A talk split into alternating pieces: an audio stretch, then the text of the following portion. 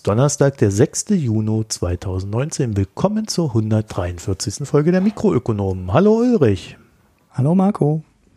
Ich habe heute mein Fenster aufgelassen. Also wer jetzt Wahnsinn, irgendwie. dabei ist der Sommer doch schon vorbei hier.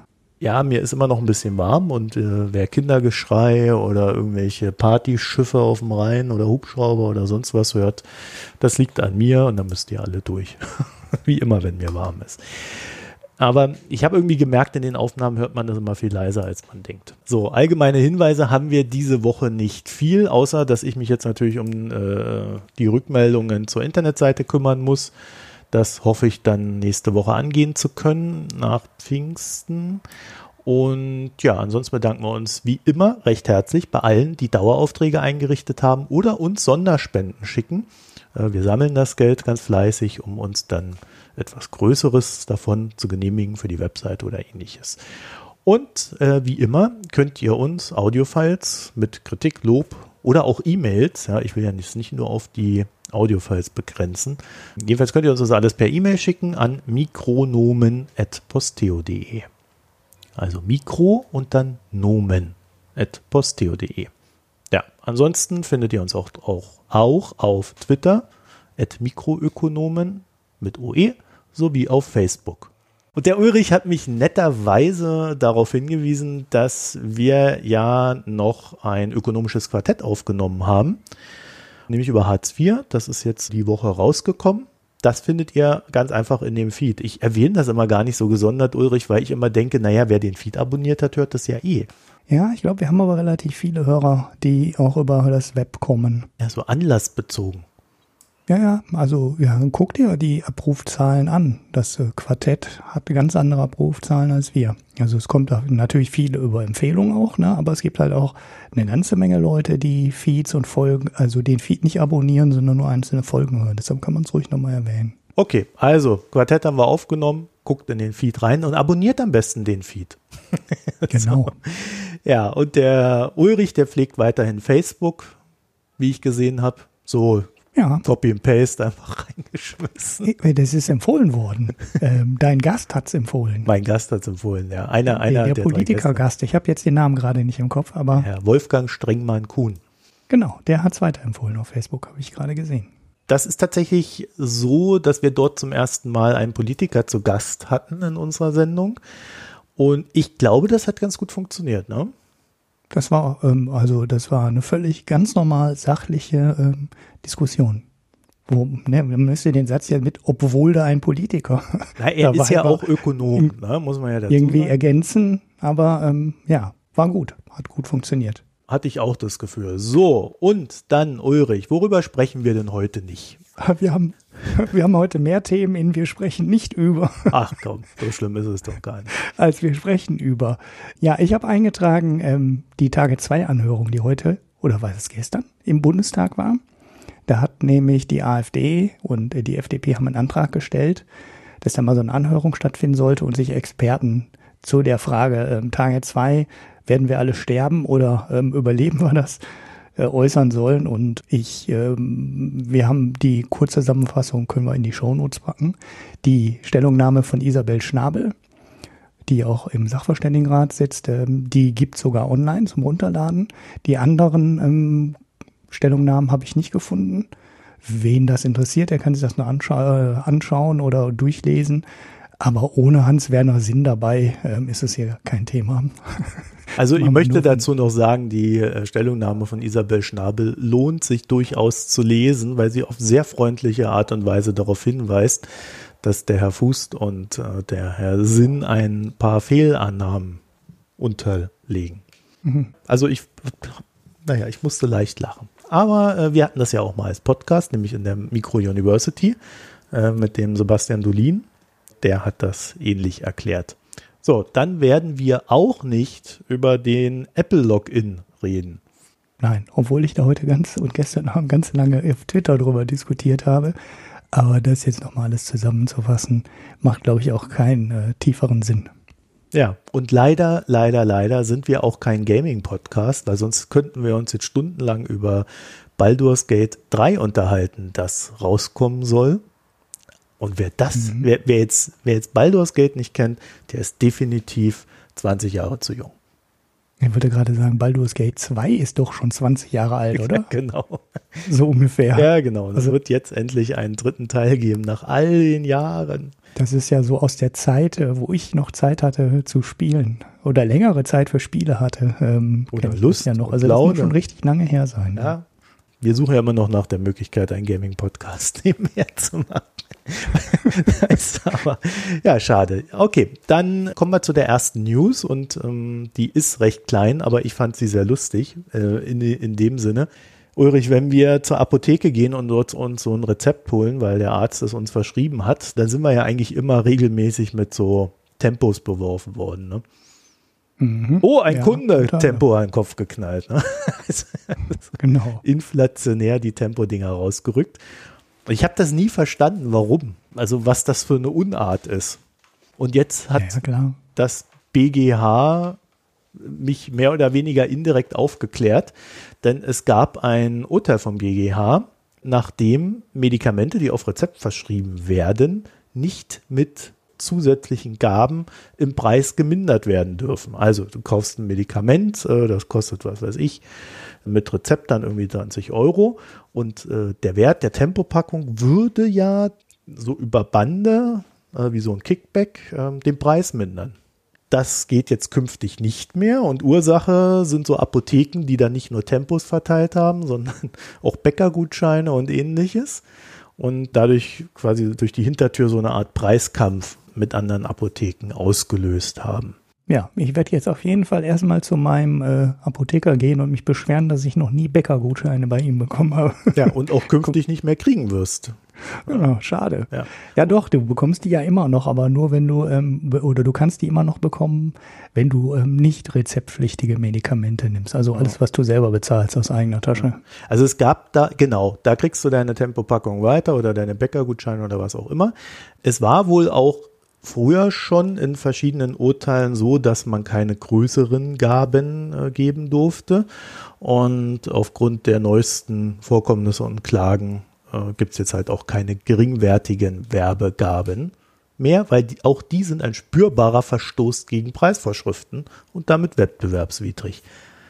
Jetzt frage ich mich mhm. natürlich, wie eine geringwertige Wer äh, Werbegabe ein spürbarer Verstoß gegen Preisvorschriften sein kann, aber äh, im, im Rechtssinne verstehe ich die ganze Sache schon.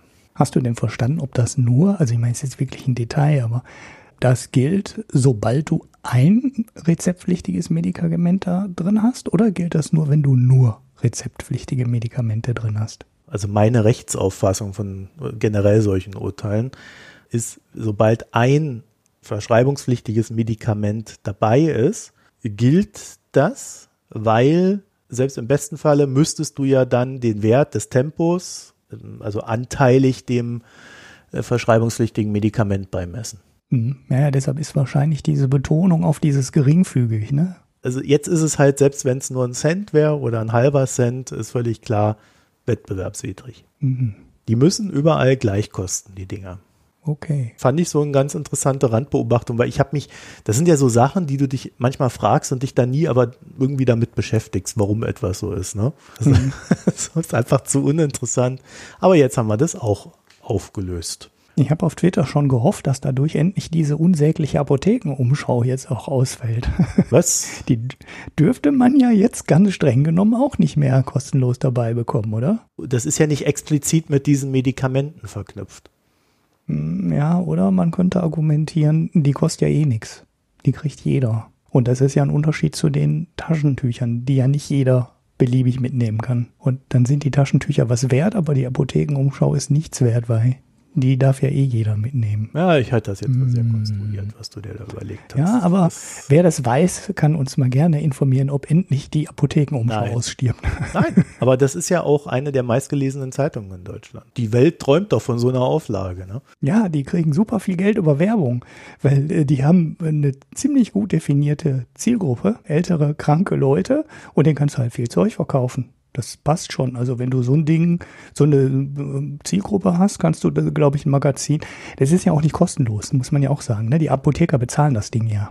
Die haben also ein so total interessantes Geschäftsmodell eigentlich. Die lassen die Apotheker dafür bezahlen, dass sie das Heft kaufen, verkaufen selber die Werbung und für den Kunden kostet das dann halt nichts.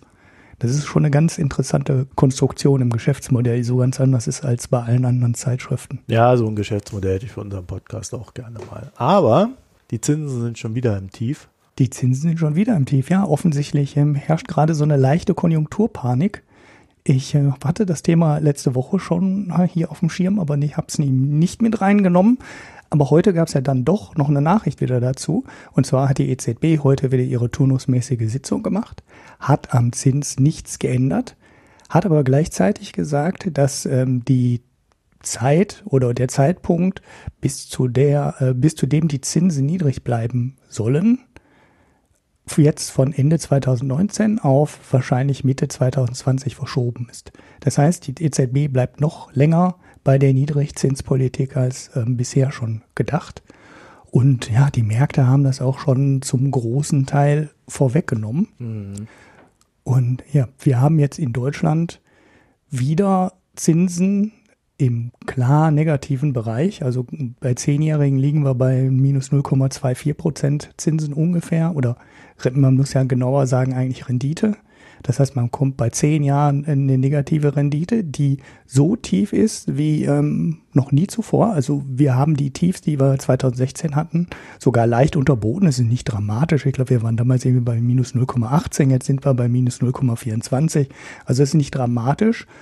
Aber ähm, dafür, dass wir zwischendurch eine ganze Zeit lang äh, Aufschwung war und eigentlich vor einem halben Jahr alle gedacht hätten, ja, so irgendwann wird die EZB jetzt wieder die Zinsen erhöhen, sind wir jetzt schon wieder auf dem Punkt, wo alle damit ähm, rechnen, dass wir keine Inflation sehen, dass wir keinen wirklichen stärkeren Wirtschaftsaufschwung sehen in den nächsten Monaten oder Jahren oder zumindest in der absehbaren Zeit. Und ja, 15 Jahre sind auch im Minus. Das hatten wir auch ähm, 2016 mal nur ganz kurz und jetzt haben wir es wieder. Das heißt, wer 15 Jahre sein Geld in eine Bundesanleihe steckt, bekommt eine negative Rendite zurück. Das ist schon relativ übel, weil früher hat man halt gesagt, man legt sein Geld lange an und dann bekommt man vernünftige Zinsen dafür.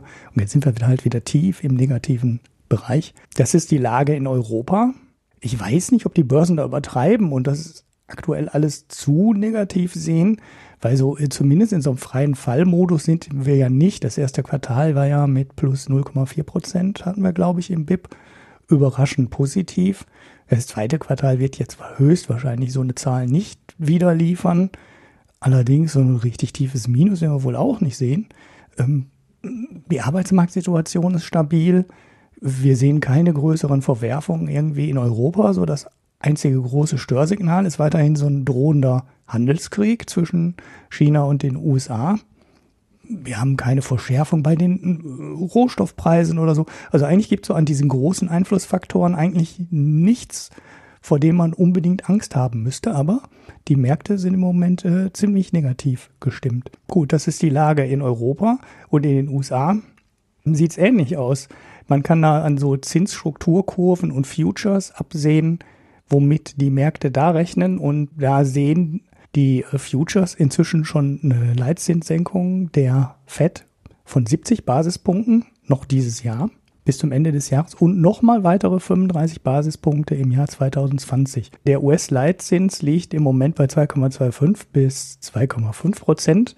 Das heißt, die beiden Senkungen, äh, die beiden Prognosen, die ich gerade genannt habe, würden dann den Zins wieder im Bereich von 1,25, 1,5 Prozent senken was ja schon deutlich unter den langfristigen äh, Durchschnittswerten liegt. Ja, Ulrich, wenn ich da kurz einhaken darf, die Fed über ihren Chef Jerome Powell hat sich ja just diese Woche dazu geäußert, dass sie, wie das Wording halt so ist, wie immer werde die Fed angemessen reagieren, um den Aufschwung zu stützen.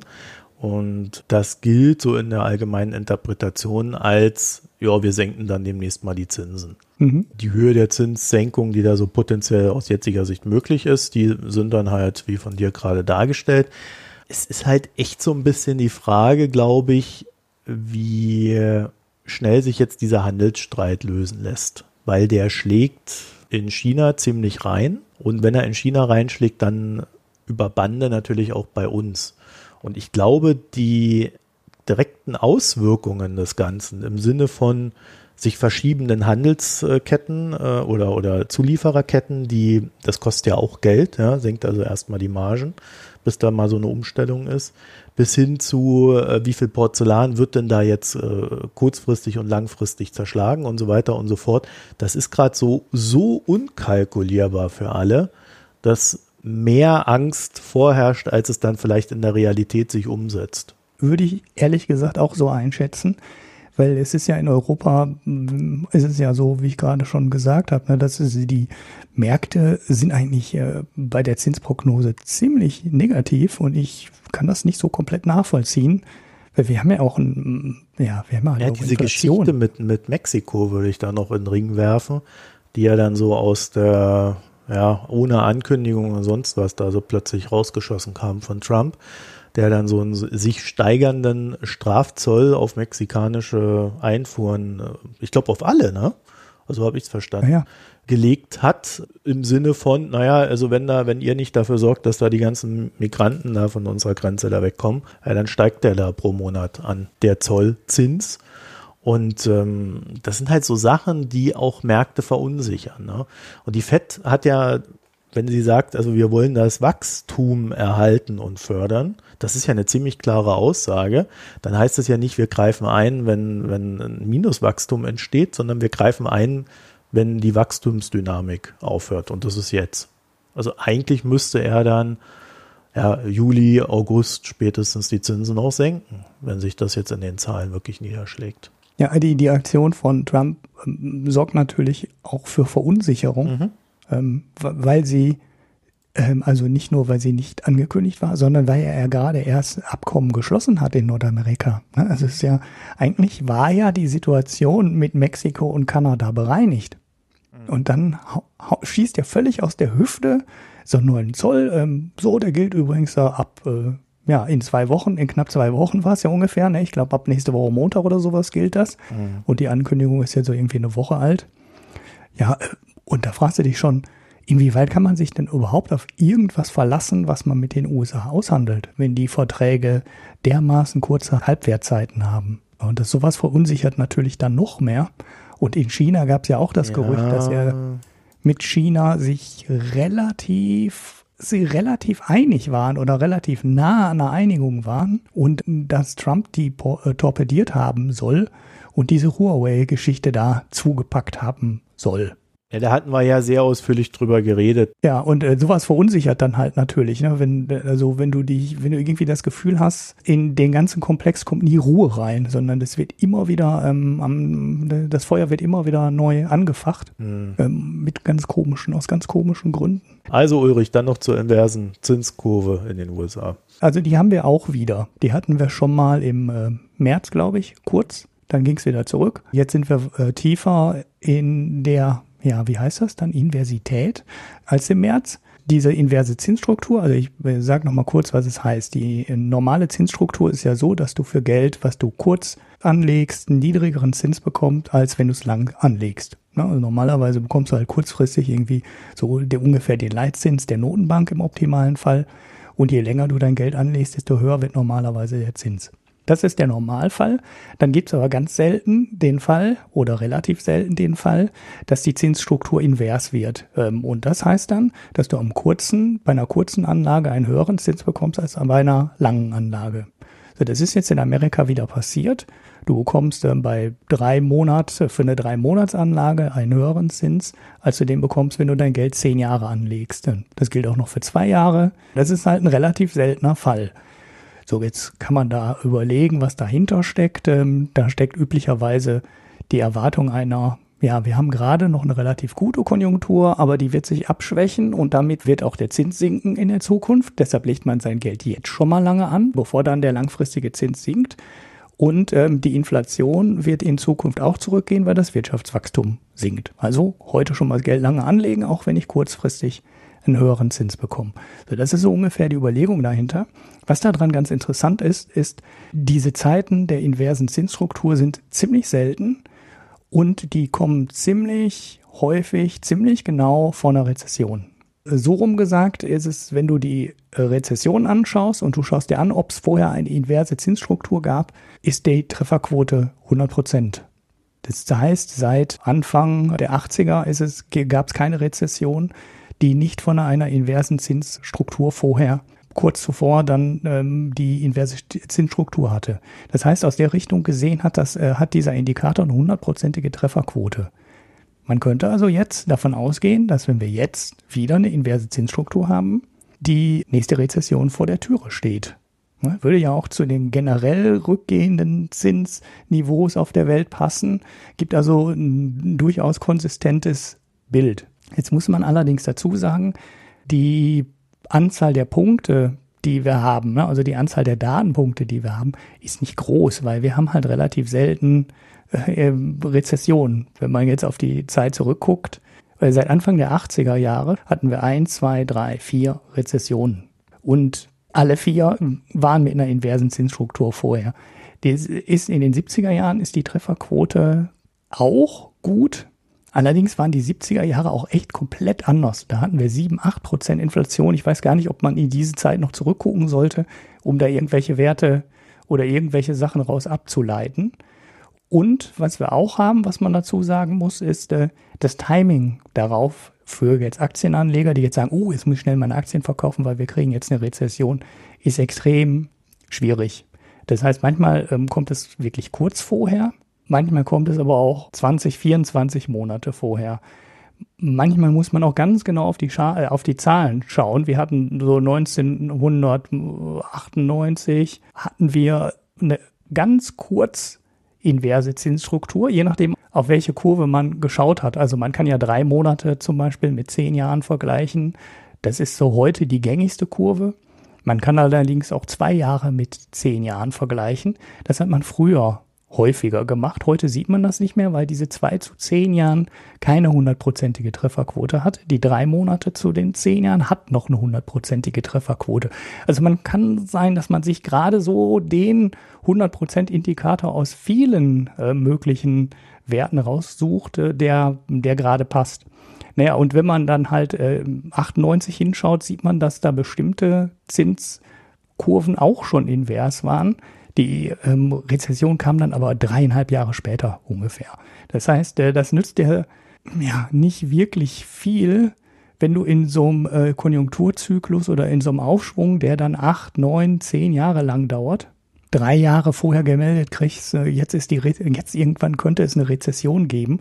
Das muss man ja schon fast als Fehlsignal werten. Ja, und generell ist es wahrscheinlich auch ohne inverse Zinsstruktur relativ einfach zu sagen, nach sieben Jahren Aufschwung steigt ähm, die Rezessionsgefahr, weil irgendwann ist halt so ein Aufschwung normalerweise vorbei. Und wenn man jetzt auf die letzten drei Jahrzehnte zurückschaut oder äh, die letzten vier Jahrzehnte zurückschaut, hätte ich auch einfach immer sagen können, nach sieben Jahren steigt die Rezessionsgefahr. Damit hätte ich ungefähr genauso einen guten Treffer, als wenn ich sage, wir haben jetzt eine inverse Zinsstruktur, jetzt kommt eine Rezession. Mhm. Also das ist, ich glaube, dieser Indikator ist überbewertet. Vor allem, wenn man auch berücksichtigt, wir haben, wenn man auf die vier Jahrzehnte zurückguckt, haben wir vier Rezessionen. Das ist halt sehr, sehr wenig. Da kannst du statistisch nichts draus machen. Das ist halt viel, viel zu wenig. Also ich bin da auch kein Freund von diesem Indikator. Vor allen Dingen so Geschichten wie 18 bis 24 Monate vor der Rezession gab es das mal. Also, ja, also je länger ich den Zeitraum nehme, desto wahrscheinlicher ist, dass auch der Indikator zutrifft. Bloß Geld verdienen kannst du damit nicht ja, wenn, wenn die Spanne so breit ist und auch als vorbeugende Maßnahme für die Politik oder die Notenbanken taugt es dann eher bedingt. Das andere, was aber, glaube ich, viel wichtiger ist, in, wenn man das als Indikator ernst nimmt, wir befinden uns, glaube ich, jetzt gerade in einer ganz anderen Zinssituation als mhm. in vorherigen äh, Jahrzehnten.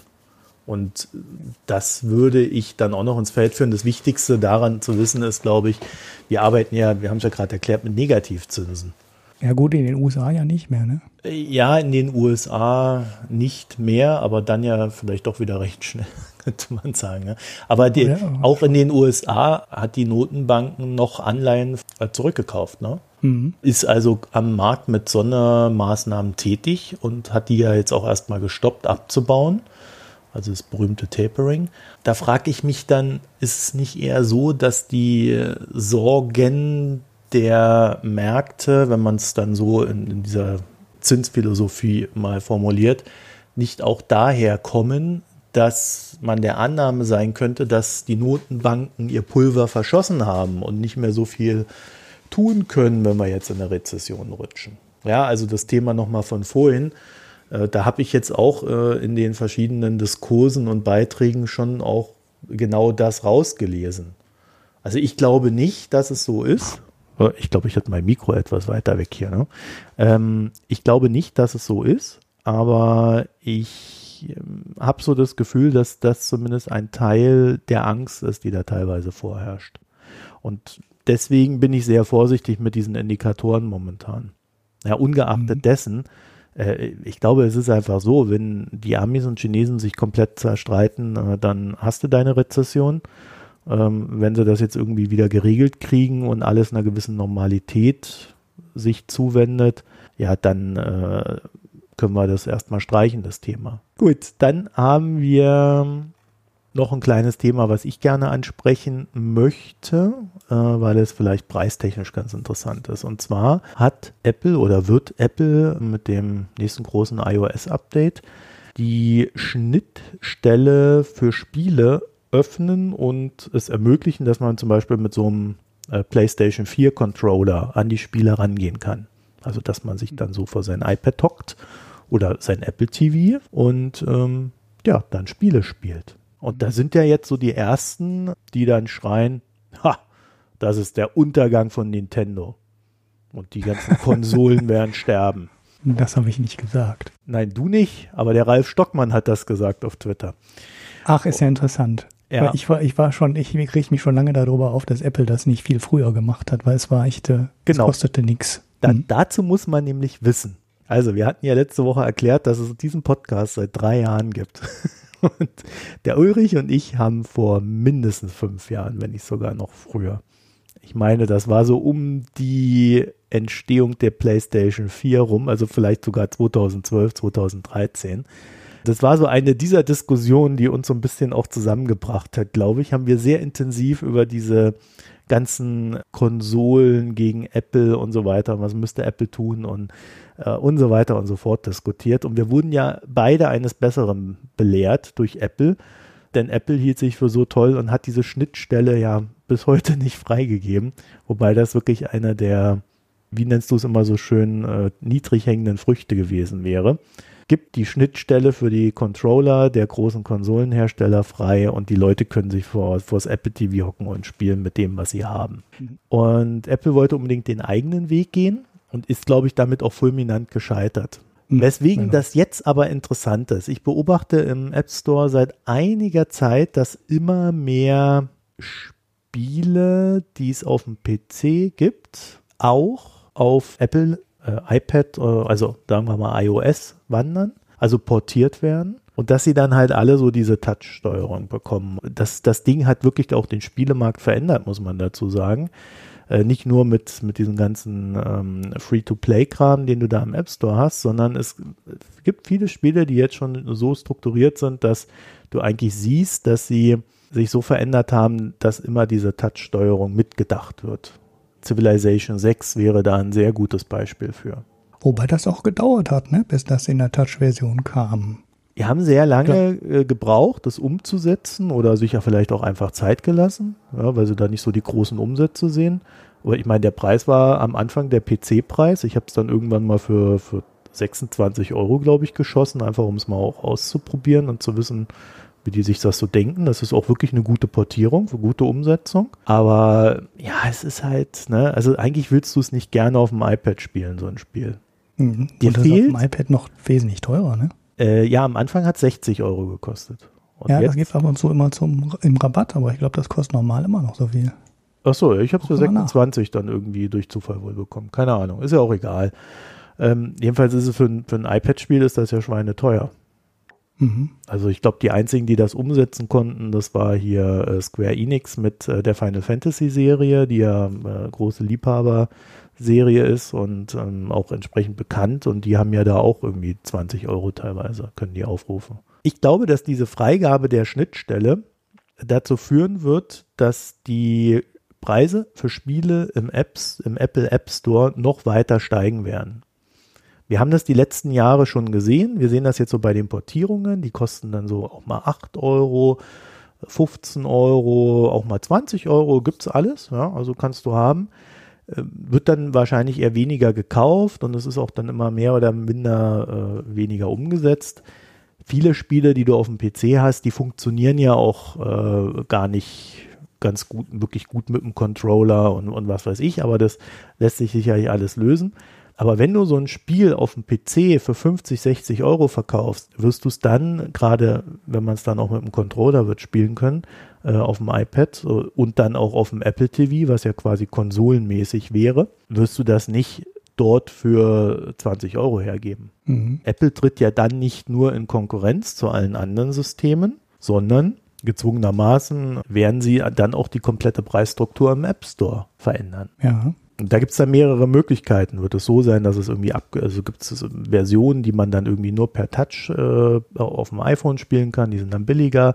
Wird es irgendwelche iPad-Versionen geben, die dann teurer sind oder Apple TV eigene Spiele, ja, ist ja auch eine Möglichkeit, die dort dann mit Controller spielbar sind und quasi wie so ein Konsolenerlebnis keine Ahnung. Ja, also da gibt es ganz verschiedene Varianten, wo ich vehement widersprechen würde, äh, nämlich der These von Ralf Stockmann. Das wird nicht dazu führen, dass irgendjemand auch nur ansatzweise ausstirbt. Also genau. mal abgesehen davon, dass Apple zu wenig Kunden dafür hat und die Spiele Konsolen wie auch PC-Spielehersteller und, und Stores und so weiter ja auch ein ganz eigenes Ökosystem haben, wo es auch um Achievements geht und so weiter und so fort, womit Apple ja auch nichts macht. Haben sie zwar, aber verwerten das nicht weiter. Du, du hast dort deine Freunde dann äh, da angebunden. Man sieht das jetzt so ein bisschen am Epic Store, wie schwierig das ist, äh, Communities zu transferieren in neue Systeme her äh, auch wenn du eigen, äh, einzelne Leute bekommst und so weiter und so fort. Aber funktioniert irgendwie, aber die müssen da schon ganz schön viel Geld aufwenden bei Epic und ich denke mal, auch Apple müsste da sehr viel Geld in die Hand nehmen. Interessant wird es vielleicht, weil sie ja auch gesagt haben, sie wollen im App Store eigene Spiele, also Exklusivspiele anbieten. Ja, also da bin ich mal gespannt, was da wirklich kommt. Ob das hm, dann. Aber das ist dann dieses Arcade, ne? Das ist dann, glaube ich, nur genau. dieses ähm, Abo-Modell gedacht. genau. So als da bin ich auch am Rätseln, ob es das noch braucht, weil ich krieg, äh, Ubisoft plant jetzt ein Abo-Modell, ähm, EA hat schon seit Ewigkeiten ein Abo-Modell im Markt.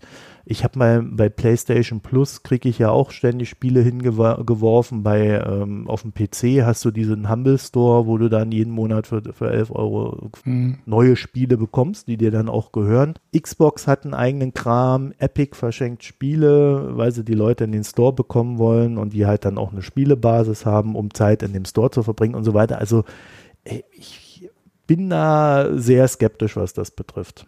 Es ist natürlich eine schöne Idee, zu sagen, ja, äh, Apple hat ja auch die Grafikleistung und so weiter und so fort, um das alles umzusetzen. Ja, ich bin da ein bisschen skeptisch, weil ich natürlich auch sehe, wie die Grafikleistung bei Apple dann wirklich ist im Vergleich zu dem, was ich auf der Konsole oder auf dem PC sehe. Aber ähm, für mich ist das Hauptthema tatsächlich eher, die Preisstruktur bei Apple wird sich komplett ändern. Und die Frage ist dann, wird diese veränderte Preisstruktur tatsächlich dazu führen, dass Apple mehr einnimmt. Ja, bei 30 Prozent von 60 Euro sind natürlich viel mehr als 30 Prozent von 5,99 Euro. Ich weiß auch gar nicht, bei Arcade habe ich auch noch nichts gehört, wie sie das dann dahinter vergüten. Wie, also wie das Geld dann an die Spieleentwickler ausgeschüttet wird, das ist ja auch dann noch, keine Ahnung, habe ich noch keine, interessiert mich ehrlich gesagt auch nicht, aber weiß ich auch nichts darüber, ob die das dann nach Zeit der Spiele machen oder ob die die Game Studios einfach fest bezahlen, fix bezahlen, quasi einfach das komplette Spiel einkaufen und dann in Arcade reinpacken. Keine Ahnung, weiß ich nicht. Aber wenn man, wenn man halt so zurückschaut, was Apple gemacht hat mit den Spielen, ist es eigentlich nur ein äh, Zufall, dass Apple mit dem iPhone und dem iPad überhaupt zu einer relevanten Spielplattform geworden ist und äh, nicht irgendwie dem guten Management von Apple zu verdanken, ja. weil Apple macht bei Spielen echt viel mehr falsch, als es richtig machen würde. Und ich habe ja, ne, du hast ja auf unsere alte Diskussion noch verwiesen, immer gesagt, dass Apple TV ist eigentlich von der CPU-Leistung her und von allem, was man damit machen könnte, eine schöne Casual Gaming Plattform. Ne? Meine, ich glaube, ich habe es damals im Podcast auch gesagt. Ich frage mich bis heute, warum es kein SingStar gibt für Apple TV. Ich meine, es bietet sich an. Keine Firma ist so musikaffin in dem ganzen Markt wie Apple. Und das müssten die einmal einkaufen und dann packen die einmal pro Monat ein Spiel da rein, wenn du ein Apple Music Abo hast. Das kostet Apple nichts, die Rechte an dem Spiel zu kaufen. Das ist echt spottbillig. Und mein Gott, die Leute können dann zweimal im Jahr Spaß haben auf ihrem Apple TV und das SingStar ähm, spielen. Und dafür haben sich die Leute teilweise eine Konsole gekauft oder in Japan oder in Asien war ja Karaoke lang, lange Zeit ein Riesenmarkt. Ja, ne? und, und du könntest einfach in dein iPhone reinsingen. Du müsstest noch nicht mal Zusatzsachen verkaufen. Ja, und das packst du noch in so ein Abo rein und ja. da frage ich mich immer, warum nicht? Das ist so naheliegend. Ähm, verstehe ich nicht, warum Apple dann so Sachen nicht macht. Aber wer immer meinte, man müsste mit dieser blöden Konsole, äh, mit dieser komischen Touch-Fernbedienung da Arcade-Spiele irgendwie spielen wollen, äh, der hat halt Gaming nicht verstanden. Ja, äh, gut, man kann natürlich darauf spekulieren, dass die Jugend, äh, in Anführungszeichen, ähm, das halt auch nicht anders gewöhnt ist. Dagegen spricht natürlich, dass die Jugend sehr Fortnite-affin geworden ist. Und klar, das gibt auch auf allen möglichen Plattformen, aber äh, sie lernt dadurch natürlich auch den PC kennen. Mhm. Ja. Also ich sehe eigentlich nicht den großen Wurf dabei Apple weiterhin, aber wie gesagt, für mich total interessant Preisstruktur. Das werden wir dann auch weiter beobachten. Liefern, liefern noch eben kurz was nach zu dem Civilization, weil ich gerade gesagt habe, das wäre so teuer, das stimmt nicht. Ähm, das Civilization für Mac OS kostet 65 Euro und äh, die iPad-Version kostet 22. Ich habe es gerade noch mal kurz nachgeguckt. Also der Preis, den du im Kopf hattest, ist richtig. Ja, nee, was ist schon wieder hab, billiger sich, geworden. Das, äh, bezieht sich 26 auf die, bezahlt. Ja, aber es gibt auch ganz viele Packs. Ich weiß jetzt nicht wirklich, ob da alles drin ist. Ja, ja. Complete, ja. steht Complete Edition. Das scheint wirklich alles zu sein. Genau. Aber die gleiche Version kostet für einen Mac 65. Deshalb hatte ich diesen sehr viel höheren Preis im Kopf. Siehst du mal, wie sie mich wieder mal den Tisch gezogen haben. ja, weil sie vier, vier Euro, Euro zu viel ausgegeben äh, ja, Spiele sind in der Hinsicht eh undankbar. Wenn du es kaufst, das wird irgendwann, es gibt es immer billiger später. Mhm. ja, ja, und dann irgendwann kriegst du es hinterhergeworfen, weil es dann äh, in, äh, PlayStation Plus oder ne, Xbox Live oder wie das heißt, Xbox Live heißt das, ne? Ja, dann doch dann irgendwann kriegst, wenn es ausgelaufen ist und nicht mehr im Verkauf ist. So, und jetzt kommen wir zur Frau Nakamura. Emi Nakamura liegt hier seit Ewigkeiten in diesem Quip rum Mhm. Ulrich. Ja, und was passiert? jetzt mal Emi Nakamura hat äh, als eine der wenigen Frauen, ich habe jetzt nicht mehr genau nachgeschaut, die John Clark Bates Medal verliehen bekommen. Das ist äh, der wichtigste Preis für junge Ökonomen. Du darfst also maximal 40 sein, um diesen Preis zu bekommen. Und äh, in meiner Ökonomen-Bubble hat sich ja das Lob überschlagen. Also die sind ja sowieso immer relativ nett zu sich, die Ökonomen. Man wundert sich immer. wenn man die politischen Sachen von denen hört, sagen die immer, oh, puh, alles falsch. Dann denkst du ja, die können sich überhaupt nicht. Ne? Aber wenn es um Wissenschaft geht, ähm, sind die immer sehr großzügig mit Lob und äh, ja, alle fanden den Preis total gerechtfertigt und ähm, die Forschung auch ähm, super interessant. Ich habe mir jetzt mal zwei Sachen von ihr angeschaut. Sie ist also erst äh, sie ist 38. Das erste und äh, am häufigsten verlinkte Paper von ihr ist schon aus dem Jahr 2008. Also das heißt, äh, da war sie 27. Und da hat sie schon ihr meist, äh, bis jetzt meist verlinktes Paper geschrieben. Und da geht's um den Menu-Price-Effekt, nennt man den. Also das ist äh, so eine alte Überlegung von Ökonomen, dass sich Preise nicht permanent anpassen, sondern man mit einer Preisänderung wartet. So, und deshalb heißt es Menu-Price-Effekt, also auf Deutsch übersetzt so Speisekarten-Preiseffekt. Man schreibt halt nicht alle drei Monate seine Speisekarte neu. Zumindest hat man es früher nicht gemacht. Das Ding wurde ja in Druck gegeben oder man musste die alle ausfüllen mit der Hand. Und dann hat sich das dann überlegt, ähm, die Preis, äh, die Speisekarte nur dann preislich zu ändern, wenn sich die Preise halt auch wirklich deutlich erhöht haben. Und vorher hat man halt die Preiserhöhung geschluckt und ja, dann hat man halt ab und zu eine neue Speisenkarte gemacht und dann hat man die Preise angepasst. Aber man hat sie halt nicht dauernd angepasst. So dieser Faktor steckt in so vielen Modellen drin, mit dem die Ökonomen versuchen, die Welt zu modellieren. Und das hat sie halt untersucht. Sie ist dann halt wirklich weit zurückgegangen in die Geschichte und hat sich Daten angeschaut, die bei den äh, Notenbanken, die die Inflationsmessung ja machen, ähm, ja, machen die das? Weil überlege jetzt gerade, die war auf jeden Fall auch in den Labors oder in den Archiven der FED und hat da nach Daten gesucht. Und dann hat sie versucht herauszufinden, wie sich denn damals die Preise geändert haben und wie sich die Preise heute ändern. Weil heute ändern sich die Preise natürlich komplett anders und, und sind viel flexibler geworden. Das wissen wir ja alle. Wir wissen ja sogar, dass manche Online-Shops Preise für den Konsumenten unterschiedlich ausgestalten. Also wenn du mit dem iPhone auf die Website gehst, siehst du einen anderen Preis, als wenn du mit dem Android-Telefon auf die Website gehst, weil davon ausgegangen ist, dass der Apple-Kunde zahlungskräftiger ist und halt auch mehr Geld ausgeben kann. Naja, und das hat sie halt 2008 untersucht und hat dann festgestellt, dass das, was da als Parameter in die Modelle reingeht, ja, nicht mehr so wirklich zur Realität passt und dass man da äh, mal Sachen dran ändern müsste. Ähm, dieses Paper fand ich jetzt, naja, das ist halt auch so ein bisschen Captain Obvious, ne? Weil dass die Preise heute schneller angepasst werden. Wenn du Speisekarten ausdrucken kannst, dann kannst du halt einmal in der Woche eine wechselnde Karte machen oder einmal im Monat. Dann druckst du die auf deinem Laserdrucker aus und dann kannst du natürlich Preise viel schneller anpassen. Und online kannst du es noch viel schneller anpassen. Wenn man sich manche Supermärkte anschaut, da hast du ja schon diese elektronischen Preisschilder drin. Da könntest du ja theoretisch jeden Tag hingehen und den Preis anpassen. Und äh, ja, im Endeffekt könntest du sogar morgens anders machen als abends. Naja, gut. Das Paper fand ich jetzt aber gar nicht so interessant. Sie hat aber noch ein anderes, äh, was ich eigentlich äh, viel interessanter fand, auch für so eine makroökonomische Diskussion.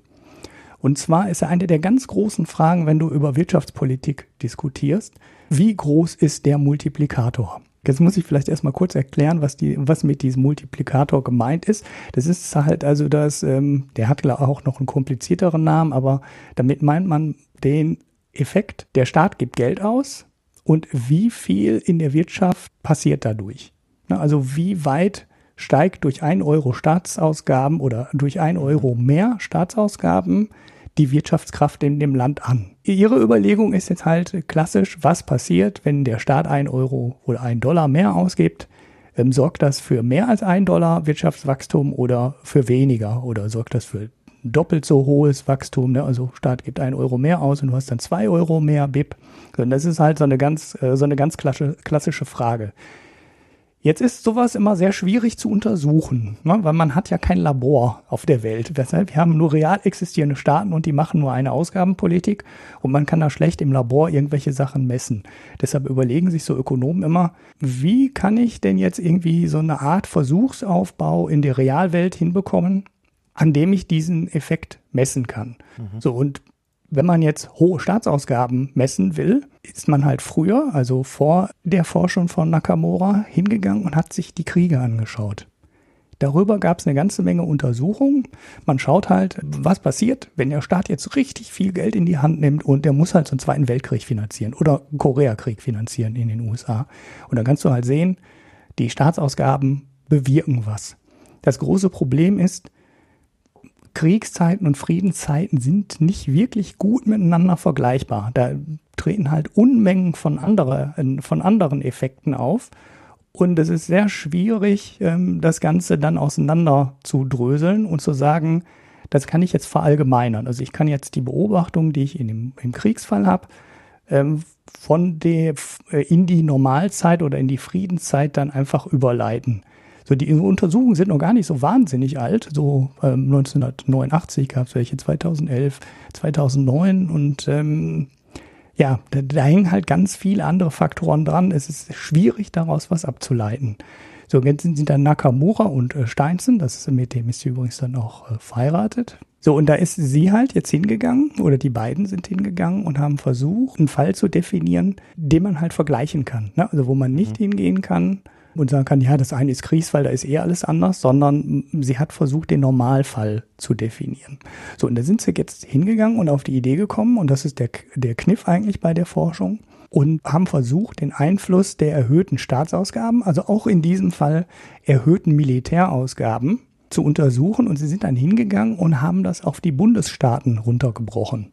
Also sie haben versucht herauszufinden, wie unterscheidet sich das und durch welche Effekte tritt in welchen Bundesstaaten welcher Multiplikator auf. Und da sind sie dann zu dem Ergebnis gekommen, dass sich das deutlich unterscheidet. Also dass ähm, Militärausgaben, das ist jetzt auch nicht ganz überraschend, in Kalifornien deutlich stärker anschlagen als ähm, in manchen anderen Staaten. Ähm, genannt hier wird ähm, halt Illinois. Das heißt, ein Prozent mehr Ausgaben für den Gesamtstaat USA sorgen für 3% BIP-Wachstum in Kalifornien, aber nur für nur 0,5% in Illinois. über das gesamte Land gemittelt, ist ein Ergebnis von 1,5 rausgekommen. Also 1% mehr Ausgaben sorgen für 1,5% mehr BIP. Und dann kann man sich ja ausrechnen, ob sich dann so Sachen auch lohnen oder nicht, ne? weil man kann ja gucken, wie viel holt der Staat dann von, davon zurück und so. Das kann man ja alles dann weiter durchdeklinieren. Das ist ein Multiplikator, der schon ein ganzes Stückchen über dem liegt, als der, ja, von dem man halt vor 15, 20, 30 Jahren ausgegangen ist, weil da waren sehr viele Leute sehr skeptisch, was den Multiplikator von Staatsausgaben anging und gingen teilweise auch davon aus, dass er sogar negativ ist. Ne? Also dass ähm, Staatsausgaben gar nicht für ein Wirtschaftswachstum sorgen, das höher ist als die Staatsausgabe. In diesem Fall sagt Nakamura aber nein, ein Prozent mehr Ausgabe führt für 1,5 Prozent mehr GDP. So, das ist schon ein ganz gutes, ganz interessantes Ergebnis. Die Forschung war auch deswegen interessant, weil es eine ganze Menge äh, weiterer Studien ging, die dann auf so ähnliche Ideen angesprungen sind. Ne? Also aus Italien gibt es so Studien. Ich verlinke einen Artikel von VoxEU, von voxeu.org. Das ist, der ist sehr gut lesbar. Also der ist halt auch sehr allgemeinverständlich beschrieben. Da sind nur die Namen genannt. Das ist auch alles nicht verlinkt. Das kann man auch sehr schnell lesen. Und das gibt einen sehr schönen Überblick über diese Arbeit, die sie da geleistet hat. Und das fand ich, ist sehr interessant. Also sie schränkt die Ergebnisse dann auch wieder ein. Ne? Sie ist sehr äh, zurückhaltend, was die Interpretation angeht. Sie sagt dann zum Beispiel, wir haben explizit jetzt Zeiten untersucht, in denen die Zinsen sehr niedrig waren. So, das kann sein, dass sich das in anderen Zeiten auch schon wieder anders verhält. Mhm. Also so nach dem Motto, diese negativen Effekte, die man durch erhöhte Staatsausgaben hat, wie dann erhöhte ähm, Zinsausgaben und äh, möglicherweise steigende Zinsen, ne, die die ja. Märkte ja häufig bekommen, die gab es in dieser Zeit nicht und möglicherweise ist der Multiplikator in anderen Zeiten auch anders und vielleicht sogar auch niedriger. Die anderen Studien, die dann in anderen Ländern gemacht wurden, sind aber teilweise zu noch positiveren Ergebnissen gekommen. Also es sind teilweise, äh, ist auch der Faktor 2,5 genannt. Ne? Also ein Prozent mehr Staatsausgaben, 2,5 Prozent mehr Wirtschaftswachstum. Also 2,5 Prozent mehr Wirtschaftswachstum stimmt ja nicht. Also ein Dollar mehr Staatsausgaben sorgen für 2,5 Prozent mehr Wirtschaftswachstum. 2,5 mal so viel Wirtschaftswachstum. Hm? Das ist schon eine sehr interessante, ja, die Keynesianer werden sich freuen, ne? oder auch die Neo-Keynesianer werden sich freuen. Das ist schon ein ziemlich interessantes Ergebnis. Ja, und ja, das ist, ähm, da steckt so einiges drin. Also ich bin ja jetzt kein, kein Vollökonom von Hause her, aber das ist äh, in den äh, Sachen, es steckt schon viel drin. Vor allem arbeitet sie unglaublich akribisch. Ich weiß nicht ganz genau, in welchem Zusammenhang sie diese Untersuchung mit den Preisen gemacht hat, aber da ist sie halt wirklich durch, äh, durch Archive gegangen und äh, hat sich Zahlen zusammengesucht, die so noch nie jemand einzeln zusammengesucht hat. Ähm, das war wahrscheinlich im Zusammenhang mit diesem Speisekartenpreiseffekt, weil du dann aus den Datenbanken von den Notenbanken oder von den Statistikbehörden bekommst du halt immer nur aggregierte Zahlen raus. Mhm. Also ne, du, du siehst dann, wenn du dann zu denen hingehst und du bist da Wissenschaftler, kommst du wahrscheinlich an viel mehr Details ran, als das, was du, als, als das, was wir jetzt sehen. Ne? Da ist es halt, naja, wie weit ist jetzt so, so ein Preisindex auseinander gepflückt, wenn ich da so überlege, wo ich da mal reingeschaut habe. 50 Faktoren, mehr ist es nicht. Mhm in Deutschland kriegst du ja nicht mal regionale Preisindizes. Ne? Also wir wissen ja nicht mal offiziell, wie billig das Leben in der Uckermark ist im Vergleich zu München. Ne? Das gibt's nicht. Also das, das berechnen zwar manchmal so Leute privat, aber es gibt keine offiziellen Zahlen von der Statistikbehörde dazu. Das ist schon ähm, ja schon sehr seltsam. Das ist dann maximal auf Landesebene aggregiert. Und sie ist dann halt wirklich in die Archive reingegangen und hat da die ganzen einzelnen Zahlen zusammengesucht. Das wird sie natürlich auch nicht alles persönlich gemacht haben, ne? aber sie hat ja auch Mitarbeiter als Professorin. Aber es ist trotzdem halt eine, eine Sisyphus-Arbeit. Da muss man echt viel Zeit reinstecken. Und ja, dann kann man halt aber auch sagen, diesen Speisekarteneffekt gibt's oder gibt's nicht oder der ist halt komplett anders, als man sich den bisher vorgestellt hat. Und das ist schon, schon Respekt. Haben wir das auch endlich mal besprochen. Dann kommen wir endlich zu Turkmenistan. Da wollte ich ja schon die ganze Zeit mal drüber reden. Und zwar haben sich in Turkmenistan die Mehlrationen halbiert auf 50 Kilo für 50 Manat. 50 Manat, das sind 14 Dollar, zumindest wenn man dem offiziellen Wechselkurs glaubt. Und das Ganze gibt es dann alle zwei Monate. Zuvor war das monatlich. Jetzt muss man beachten, das Ganze schwankt sehr stark je nach Region in Turkmenistan. Und es gibt auch Regionen, da kriegst du dann nur 5 Kilo monatlich zugeteilt. Also selbst die Zuteilung funktioniert nicht, sondern es ist dann teilweise so, dass du ähm, im Mai noch auf die Aprilrationen warten musstest, die dann, wurde angekündigt, im Juni endlich verfügbar sein sollen.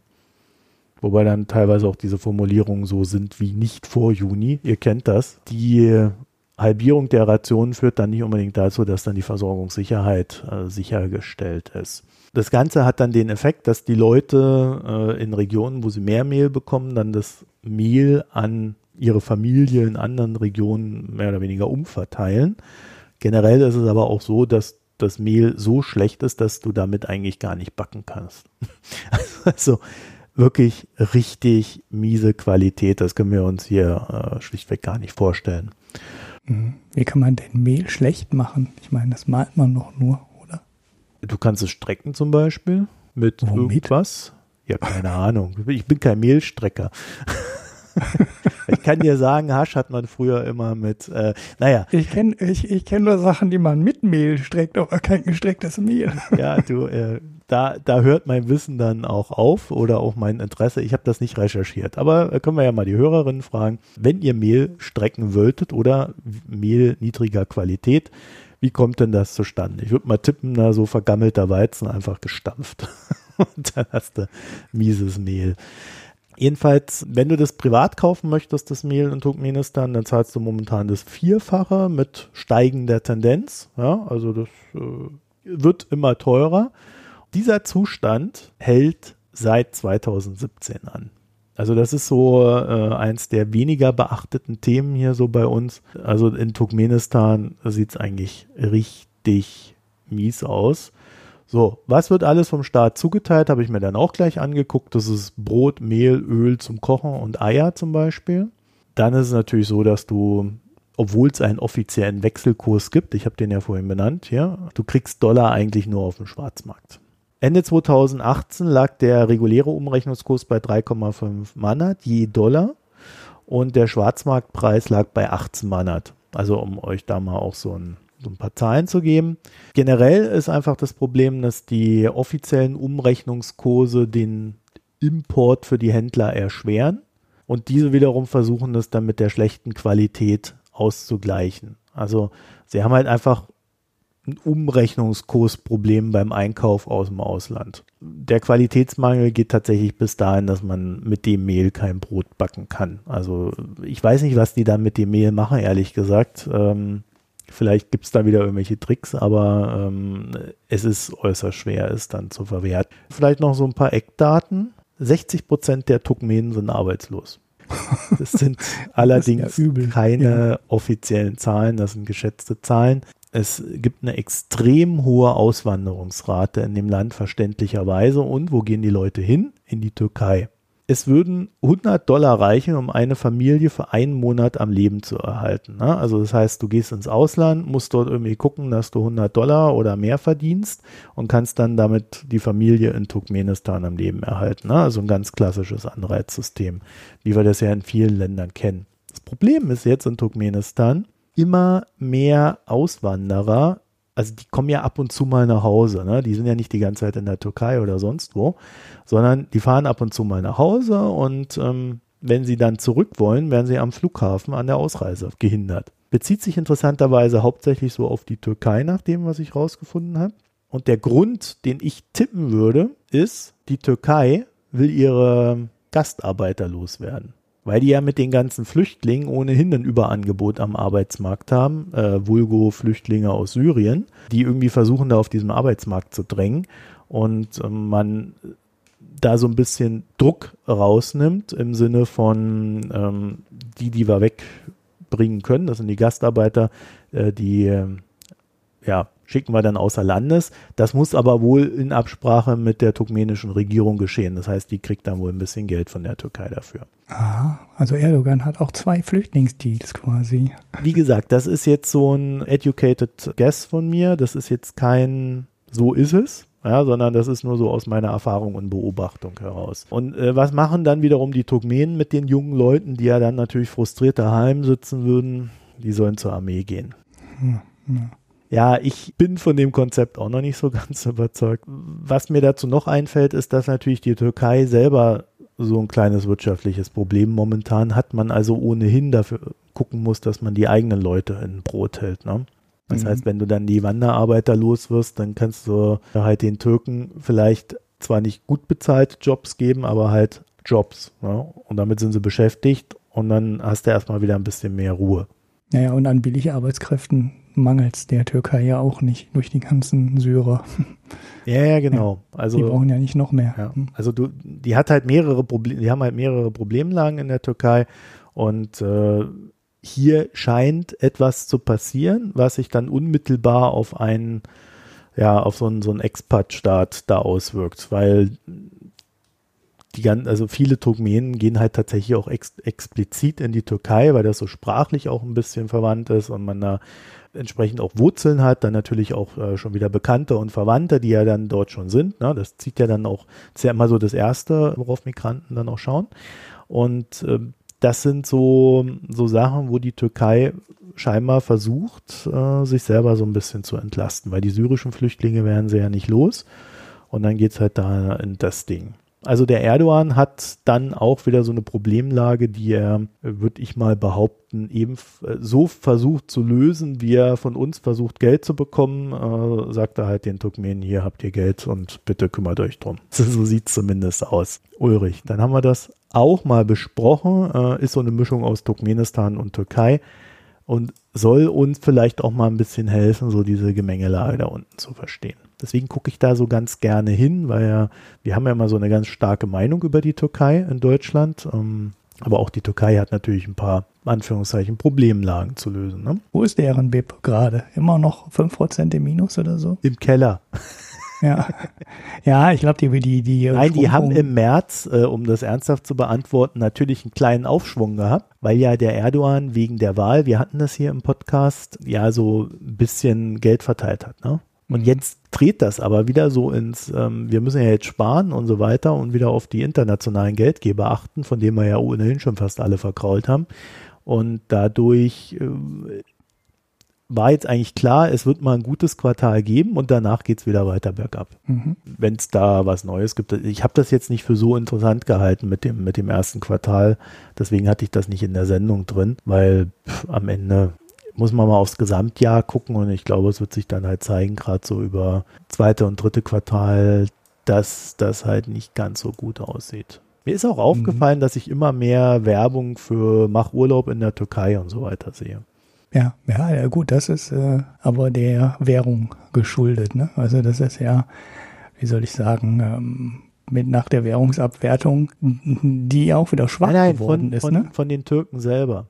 Ja, ja, ja, aber die haben ja halt ein gutes Werbeargument. Ne? Der Urlaub ist halt billig.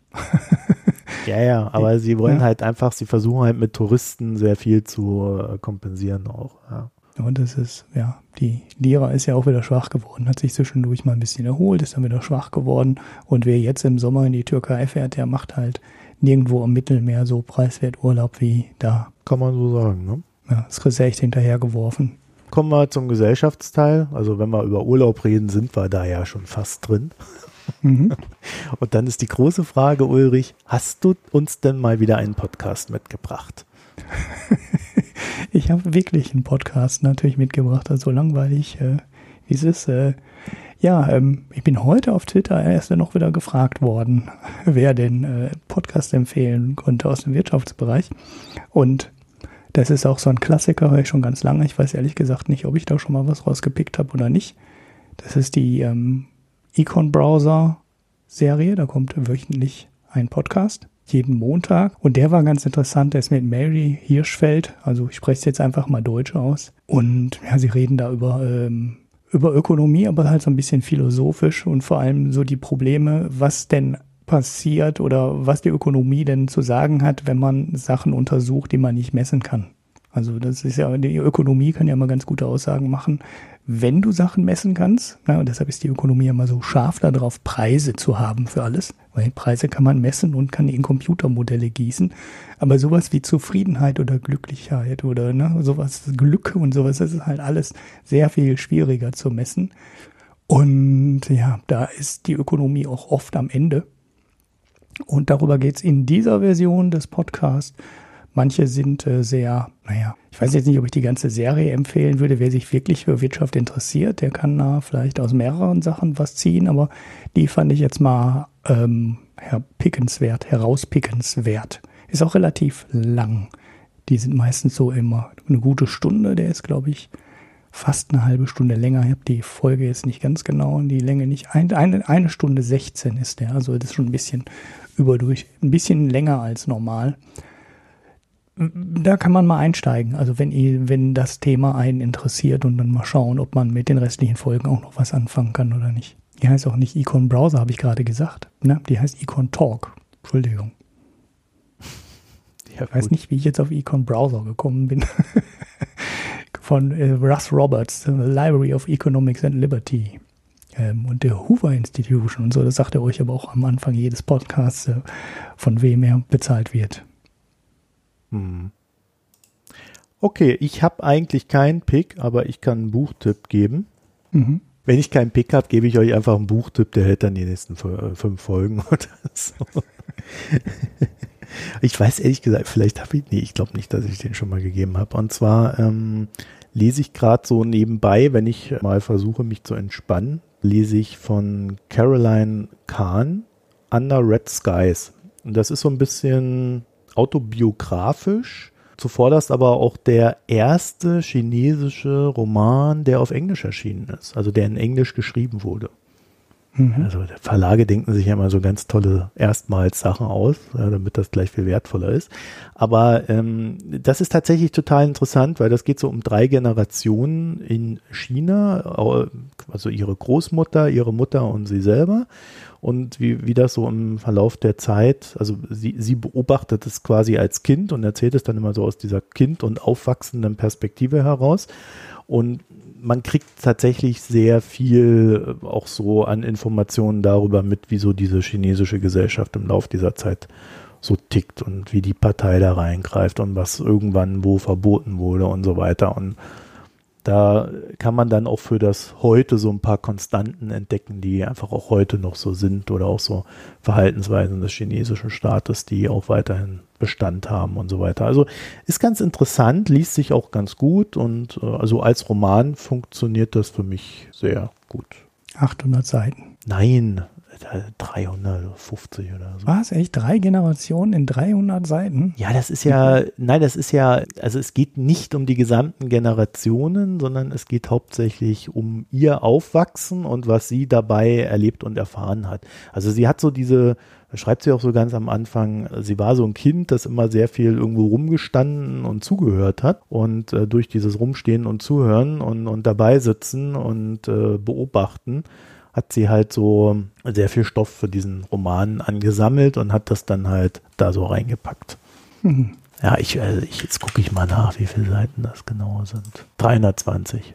Mhm. Liest sich als Roman ja auch immer so ein bisschen schneller, als wenn man da den Herrn Teer liest. mhm. Der nur noch eng bedruckt. So die Seite für Seite einen ohne Absätze, gefühlt ohne Absätze, so gewählt. Das ist mein kleiner Tipp. Und mhm. Bier, Ulrich? Nee, nix. Schon wieder kein Bier? Nee. Irritierend. Wirklich irritierend. Ja, das ist so vor, vor allem ganz erschreckend, weil ich ja mal so ein Bier angekündigt hatte, was ich mir mal beim Brauprojekt 777 holen wollte und dann hatte ich ja. kein Auto. Dann stand ich auf einmal da am Samstagmorgen um halb zwölf und hatte kein Auto und wusste nicht mehr, wie So umweltfreundlich ist der Ulrich. Ja, ich fahre immer mit dem Auto dahin. Das ist, ich habe auch ein schlechtes Gewissen, aber in diesen Vorort von Förde komme ich realistisch mit keinem anderen Verkehrsmittel in endlicher Zeit. Vor allem nicht, wenn ich um halb zwölf merke, ich habe kein Auto. Eigentlich war das ja so als Lob gedacht. Seht ihr, der Ulrich, der hat kein Auto, dann holt er sich auch kein Bier. Also das ist ja, alles. Normalerweise fahre ich ja mit dem Auto dahin. Das heißt, jedes Bier vom Brauprojekt 777 hat 80 ja. Kilometer persönlichen oh, Transport auf dem Buckel. Ja, ja, Aber ja. was soll ich machen? Mir Ja. schickt ja auch keiner mehr Bier. Ja, stimmt. Wir haben schon lange kein Bier mehr erhalten. Was ist da eigentlich passiert? Wahrscheinlich, weil ich irgendwann mal gesagt habe, ich habe jetzt so viel Bier, ihr braucht mir nichts mehr schicken und jetzt kriegt gar keiner mehr Bier. ja, Irgendwie so. Ich habe jetzt übrigens kein Bier mehr. Ich habe jetzt endlich geschafft, die letzte Flasche hier zu trinken. Und mein Bier, was ich da äh, zu benennen möchte, das ist, es nennt sich Rheincraft. Ja, also Mhm. Rhein Mhm. wie der Fluss und dann Craft wie das Kraftbier. Und das Bier nennt sich Frohnatur. Ja, okay. Ja, die, die rheinische Frohnatur. Wie das halt so mit so einer Frohnatur ist, ne? Das ist sehr leicht im Geschmack. leicht flüssig. Mhm. Ja, also ähm, äh, ich fand es jetzt nicht ganz so fruchtig, also wirklich recht, recht. War, ich, irgendwie lande ich immer wieder bei diesem Begriff, ne? So ein, so ein. Also ich glaube, es war etwas, etwas fruchtiger als ein Festbier. Also man hatte schon mehr Fleisch an der Sache. Aber so im Großen und Ganzen, das ist jetzt auch kein Bier, was ich unbedingt als äh, ja nicht ganz so billiges Craft-Bier kaufen würde Mhm. in dem Sinne, ja, ganz nett, alles in Ordnung, ähm, kann man trinken, aber auch irgendwie jetzt nichts Besonderes. Das war jetzt in letzter Zeit sehr oft so das Urteil, ne? Ja, weißt du, wir haben langsam auch das Problem, dass man uns mit Bier nicht mehr, äh, man muss uns schon schocken. Also, Ja, wir sind jetzt einfach, äh, einfach vollgesoffen, ne? Wir, wir haben es jetzt. ja, nee, durchgespielt. also es sollte, ja, also, ne, m- Ja, aber es ist halt Bier- auch so, ne? Viel Bier Mhm. schmeckt einfach gleich. Also es wird irgendwie so, das, es, es gibt so eine Art, äh, was immer läuft, ne? Die wollen ja auch Geld verdienen, muss man ja auch dazu sagen. Mhm. Und ähm, dann wird halt so eine, so eine Art von Bier, wo man sicher sein kann, das verkauft sich halbwegs hergestellt. Und ich glaube, bei Kraftbier sind wir jetzt auch an dem Punkt angelangt, wo sehr viel Gleichheit hergestellt wird. Mhm. Das heißt, wir müssen uns Ja, wieder auf die Suche schon. begeben nach Ja, Andersartigkeit. bei Wein weiter. Wir, wir schwenken auf, wie die Hanna auf Wein um. Ja, es ist, äh, ja, es, stimmt schon. Es sind halt auch so viele Craftbiere, finde ich. Es gibt sehr viele, die das Geld einfach nicht wert sind. Muss man so ganz knallhart sagen. Ja, vor allem, wenn es dann so 2 Euro kostet, die Flasche, ne? Das ist Ja, die ja teilweise sind die ja noch teurer. Also Oder noch kannst ja auch, teurer, ja. ja, ja, genau, du kannst ja auch problemlos noch mehr ausgeben. Also ich weiß nicht, mein der Brauprojekt, ich glaube, die nehmen 15 Euro für einen Karton von dem einfachen Bier. Das, da sind sechs 03er Flaschen drin, also das sind 2,50 Euro dann sogar pro Flasche. Okay, ja. Und gut, die machen halt dann auch ähm, immer spezielleres und jeden Monat ein anderes, ne? Aber wenn ich mir manche Biere anschaue, die brauen ja im Endeffekt nur ein Ale und werfen dann nochmal äh, kalt in den kalten, in das kalte Bräu nochmal ähm, den Hopfen rein, damit es dann von dem Hopfen diese Fruchtaromen kriegt, ne? Dieses Zitronige und so. Und Ja. naja, das ist, wenn du die am Anfang trinkst, äh, ist das ganz interessant und total anders und alles, ne? Und du wunderst dich, wonach so ein Bier alles schmecken kann, obwohl da genau die gleichen Zutaten drin sind wie in anderen Bieren. Aber bei den, wenn du dann fünf davon getrunken hast, hat das sechste und das siebte und das achte dann auch äh, ein Problem, dich irgendwie damit äh, zu überraschen. Und weil die dann, ne, die, die Machart ist halt ähnlich und die schmecken dann halt auch ähnlich. ja, und die Bierbasis sagt 6,7 von 10. Ja, Oh, im okay. Ja, also einfach Durchschnitt. Aber hast du ja auch gesagt, genau. Ist Ja. dann halt Schnitt. Ist ein Bier, kann man gut trinken, ist okay. Man macht nichts falsch, wenn man es auf dem Tisch stehen hat. Oder ne, auch wenn es nur ein lokales Bier jetzt wäre und äh, du kriegst es dann lokal halt normal ausgeschenkt, da gibt es ja dann viele von. Aber um dann rauszustechen, musst du dann schon irgendwie nochmal eine Schippe nachlegen oder irgendwas Besonderes machen. Und dann kannst du halt daneben liegen. Ne? Ich glaube, das Bier Problem, was, also ich glaube, das Problem ist auch, äh, ich habe in letzter Zeit sehr viele Biere so auch äh, in, in Lokalen oder so getrunken, ne? Wenn ich mal Mhm. unterwegs war und, äh, und habe dann so, so, jetzt koste ich das mal und so weiter. Und in Lokal stellst du halt eigentlich immer nur so ein Bier rein, was sich auch gut verkauft. Also es Mhm. kommt nochmal zum Kraftbierproblem dann oben drauf. Und äh, was, was, äh, also womit du die Leute nicht verkraulst. Das heißt, da wird auch nicht viel getestet. Außer du hast halt ein riesen Kraftbierangebot und dann sagen die Leute schon, oh, jetzt probiere ich mal das und das. Mhm. Ja, ich glaube, ich muss halt doch wieder mehr in den Kraftbierladen gehen, um euch hier Zeugs zu geben. Naja. Okay, also irgendwie irgendwie ziemlich mau mit dem Bier in letzter Zeit. Hab keinen Bock mehr auf Bier. Nie wieder Bier. Ja, nee, ich habe auch noch welche da, aber ich habe so viele, die noch weg mussten. Das ist ja nicht so, als hätte ich kein Bier getrunken, aber die hatte ich alle schon gepickt. Ich habe Mhm. ein französisches letzte Woche getrunken, das habe ich aber schon mal gepickt.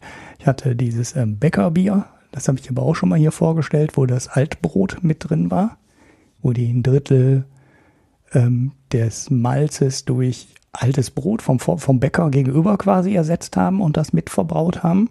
Das hatte ich hier aber auch schon mal gepickt und gelobt. Da hatte ich noch zwei Flaschen von und so. Und jetzt muss ich da, jetzt wird der Kühlschrank langsam ähm, überschaubar wieder. Da ist jetzt nur noch so ein Dark Chocolate Quatt irgendwas da. Das hat mir, das ist glaube ich auch ein Hörerbier irgendwie.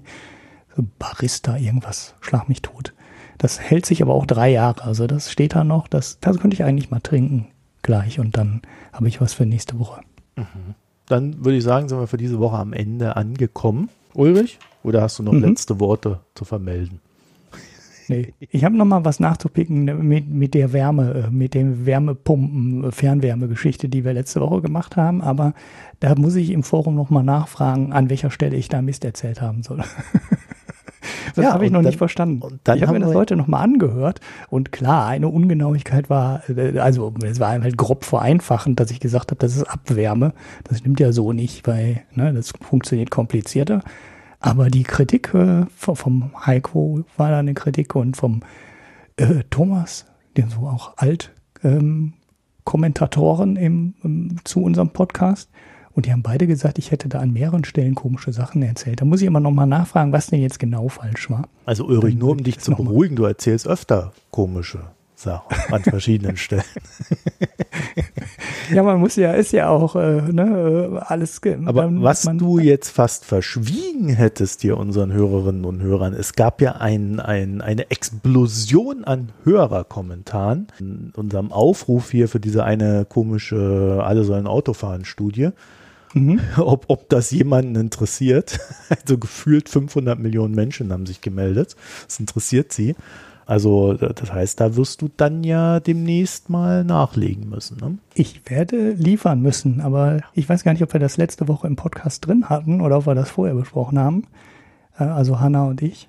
Äh, Das machen wir dann im Sommer. Also ich mit irgendjemandem, der noch nichts davon weiß, weil ihr seid ja beide irgendwie dann irgendwann mal weg im Sommer. Ja, also ich bin in ziemlich genau anderthalb Monaten bin ich für einen Monat weg. Ja. Ja, und die Hanna ist ja auch irgendwann im Sommer weg und äh, dann werde ich mich der Mobilitätsstudie Verkehrswende, weiß ich nicht was genau, nochmal Ja. widmen. Ich habe auch schon so ganz grob zu, zu diesem Akku-Thema nochmal was. Da hatte ich ja mal eine Folge gemacht mit dem Stefan Hayek von der ähm, Vivo. Da könnte ich auch nochmal was zu machen. Und Ja, wir haben ja mehrfach noch auf mal, alle ne? Fälle den Hörerwunsch gehabt, zum Thema Verkehrswende auch noch was zu machen. Mhm. Und ich glaube, das ist dann mal ein ganz guter Aufhänger. Entweder nimmt man das so als Einzelthema oder generell mal Verkehrswende. Ne? Also was steht denn eigentlich alles an und was, ähm, ja, wie ist der aktuelle Stand, was müsste man tun und so weiter. Wir haben ja so ein bisschen bei diesen ganzen Themen das Problem, dass ja oftmals sogar ziemlich klar ist, wo es hinläuft, aber eh irgendwie mal die ganzen Investitionen da reinkommen, so diese ganze Infrastruktur dahin zu entwickeln, äh, da sind wir in Rente, ne? So gefühlt. Ja, ja, ja. Und Ja, was habe ich heute gelesen oder was habe ich letztens? Ja, wir haben, wir haben uns alle so lustig gemacht über Doro Bärs äh, Flugtaxi damals, ne? Erinnerst du dich noch? Mhm. Und ähm, äh, sie hat das ja jetzt immer wieder ausgepackt, äh, dieses, dieses Flugtaxi-Ding. Ähm, oder? Hast du ja auch mitgekriegt, ne? Ja, ja, ja. ja das, und dann kam das und warte mal, ich muss hier nur mal ganz kurz. Äh, Das ist in dem großen Plan der CDU drin, die sonst immer, da habe ich ja auch den großen, habe ich auch den gemeinen Tweet zugeschrieben. Wenn jemand im Sozialsystem irgendwas äh, feintunen will, dann sagt die CDU immer sofort, oh, viel zu kompliziert, Bürokratieaufwand, Arbeitszeiterfassung wollen wir nicht. Ne? Das ist alles viel zu kompliziert. Man darf die Arbeitgeber nicht mit zusätzlicher Bürokratie belasten. Und dann kommt jemand und sagt, lass uns eine CO2-Steuer einführen, weil die wirkt dann ganz automatisch als erstes an den Stellen, wo es am einfachsten ist, CO2 einzusparen. Das ist ja die ganze Theorie dahinter. Und dann sagt die CDU, nee, wollen wir nicht, ist viel zu einfach. Lass uns lieber mal 185 Einzelpunkte vorschlagen. Und einer davon ist dann der Flug, ist dann das Flugtaxi. Ja, genau. Die CDU ist ja ohnehin zur Dagegenpartei geworden. Und äh, wer, wer sich noch daran erinnert, äh, Hermann Gröhe, hat, als er noch CDU-Generalsekretär war, glaube ich, damals, hat er mal die, die Grünen zur Dagegenpartei äh, gebrandmarkt. Da gab es dann auch eine Seite von der CDU und YouTube-Videos und alles. Äh, die, die Grünen Dagegenpartei, die sind für gar nichts.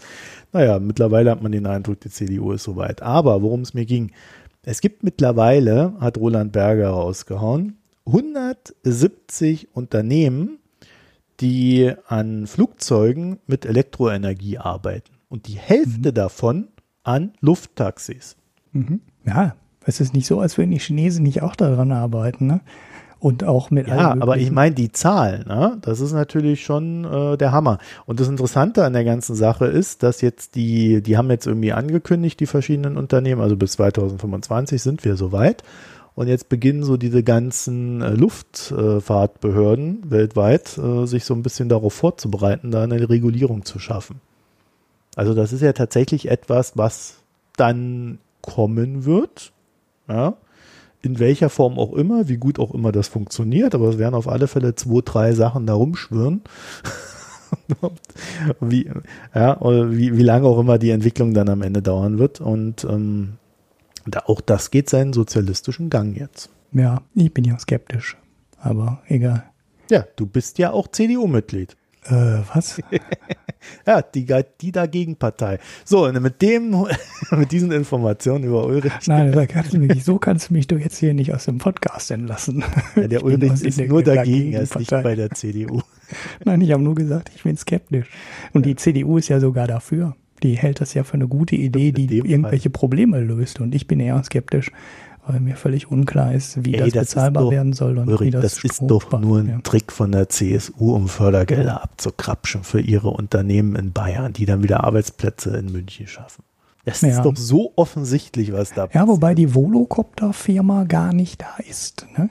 Die Volocopter-Firma, die diese Flugtaxis herstellt, sitzt, glaube ich, am Oberrhein. Ich bin mir jetzt nicht ganz sicher. Es gibt nämlich einen Podcast dazu, den ich gehört habe. ich suche den noch raus. Ich weiß gerade. Ja, mach das mal. Ähm, da ist er nämlich da vor Ort und guckt sich die Fertigung an und die Probleme. Äh, Omega Tau Podcast ist das. Und ich meine, die wären da am Oberrhein gewesen. Aber dieses andere Startup, was diesen, dieses Flugzeug, diesen äh, flugzeugartigere Ding baut, die sitzen in München irgendwo in der Gegend von München. Lilium. Ja, genau.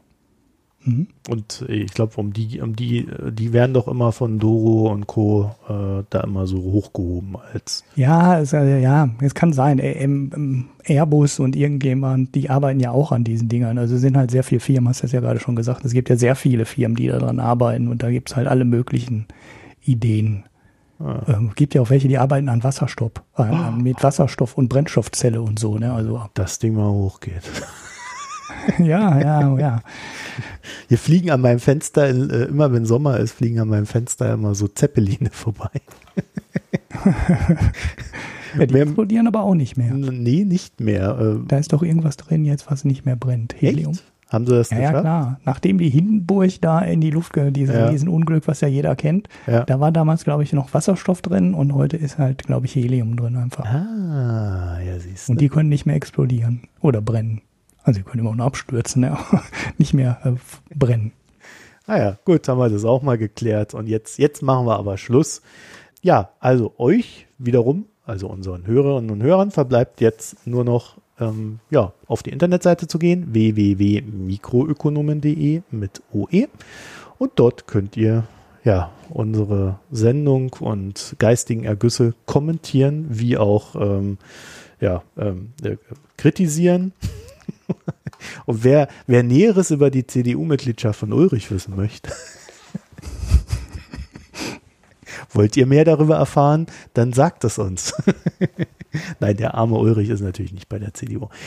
Dort könnt ihr dann auch auf den Spenden-Button drücken und uns etwas Geld da lassen, damit wir uns hier äh, ja, äh, unsere Technik weiterentwickeln können, was wir dann auch davon tun werden.